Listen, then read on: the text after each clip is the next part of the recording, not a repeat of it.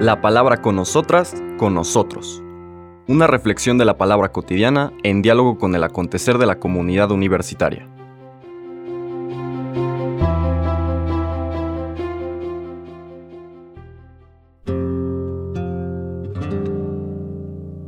Hola, buenos días. Bienvenidas, bienvenidos a la palabra con nosotras, con nosotros.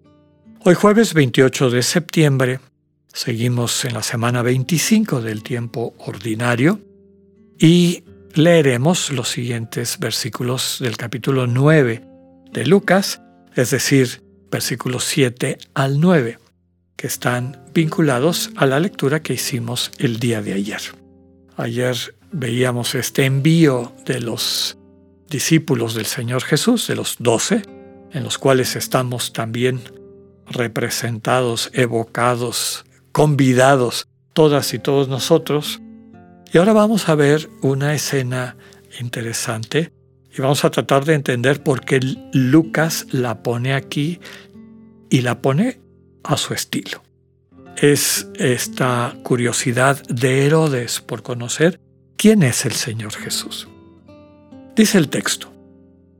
En aquel tiempo, el rey Herodes se enteró de todos los prodigios que Jesús hacía y no sabía a qué atenerse, porque unos decían que Juan había resucitado, otros que había regresado Elías, y otros que había vuelto a la vida uno de los antiguos profetas. Pero Herodes decía, a Juan yo lo mandé decapitar ¿quién será pues este del que oigo semejantes cosas? Y tenía curiosidad de ver a Jesús. Palabra del Señor. Les comentaba que esta es la versión de Lucas en Marcos y en Mateo, sobre todo en Marcos, que comentábamos al inicio de la semana, es mucho más detallado en sus escenas cuando aparece esta curiosidad o interés de Herodes por enterarse de quién es el Señor Jesús, introduce toda la escena del martirio de Juan, que Lucas con su estilo deja afuera.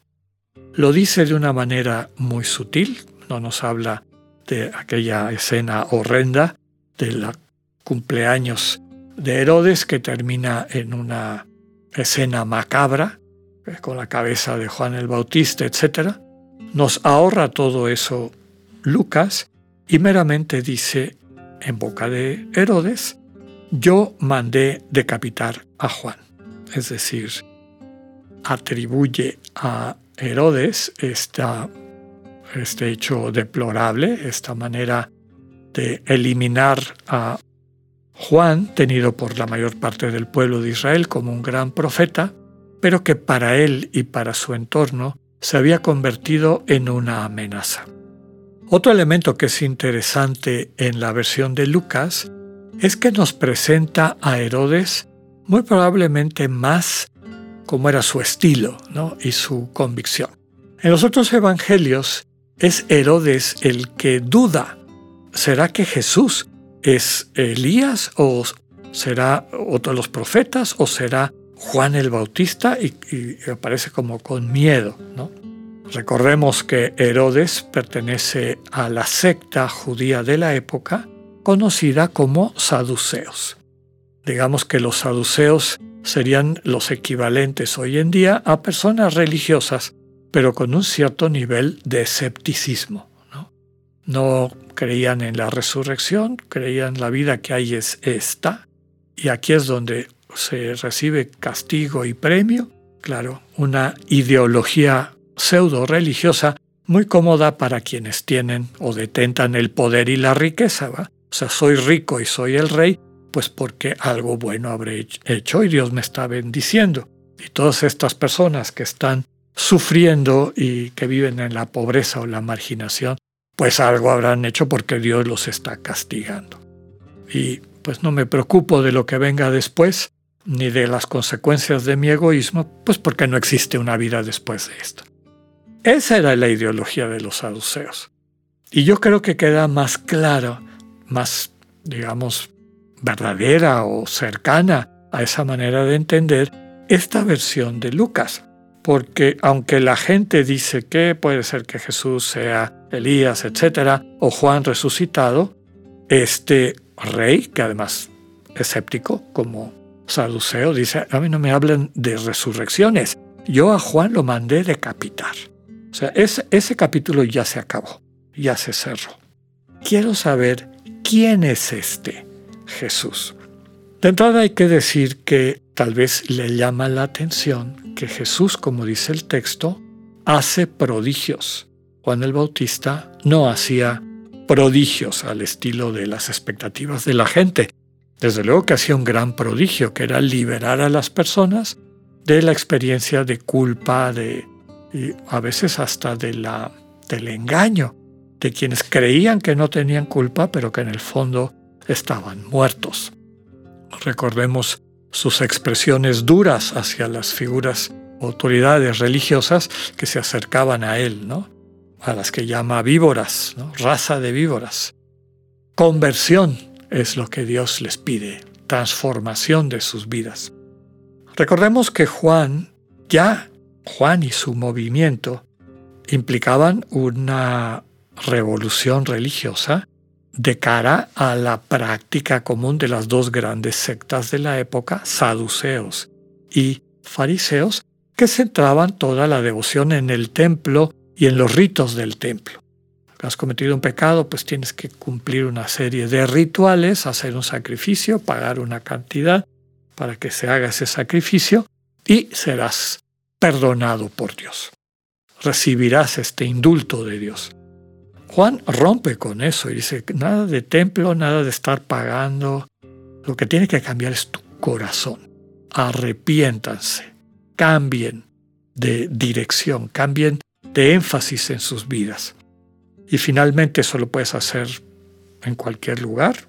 Recordemos que Juan bautiza, es decir, sumerge en las aguas del Jordán de manera simbólica. Desde luego que no tenía una pretensión de algo como lo que nosotros tenemos hoy por hoy en eh, la doctrina de nuestros sacramentos, que tiene algo de simbólico, pero además vinculado a esta presencia activa de Jesús en nuestros sacramentos. Pero para Juan era un símbolo, y para la gente un símbolo muy fuerte, el agua que lava, el agua que limpia. Entonces, la figura de Juan, desde luego, tenía similitudes pero también grandes diferencias con Jesús. Lo que le llama la atención a este rey escéptico es quién será este Jesús. Dicen que hace prodigios. Yo la verdad pues no estoy tan seguro. Ojalá que lo pueda yo conocer y como escéptico pues que me demuestre, a ver, que me haga un milagrito. Ya veremos más adelante en el Evangelio de Lucas esa es la pretensión de Herodes cuando tiene al Jesús apresado frente a él. Demuéstrame eso que dicen de ti. Hace rato que quiero ver si eso existe, si eso es cierto, y quiero que tú me lo muestres, me lo manifiestes. Finalmente, vale la pena que recuperemos una de las frases de aquí como algo importante la necesidad de ver a Jesús o de acercarnos a Jesús, que está en el fondo de toda la propuesta de los evangelios. Y hemos dicho que cada uno de los evangelistas, en un contexto cultural y desde luego también con una psicología propia y particular, elaboran este camino de develamiento del misterio de Jesús. Pero es solamente un vehículo para que podamos nosotras y nosotros dejar que Jesús se nos revele. El texto, las escenas, pues sí, son el vehículo, son el contexto, pero la experiencia profunda es absolutamente necesaria y cada quien la tiene que vivir. Este encuentro con el Señor Jesús que termina ese proceso de revelación indicándonos quién es. Recordemos que en unos pocos versículos más adelante, el Señor les va a voltear la pregunta a los discípulos. Primero, ¿quién dice la gente que soy yo? Pero sobre todo, ¿quién dicen ustedes que soy yo? Ojalá que podamos responder desde lo que hemos experimentado en nuestra propia conciencia de la revelación del Hijo de Dios. Que tengan un buen día, Dios con ustedes.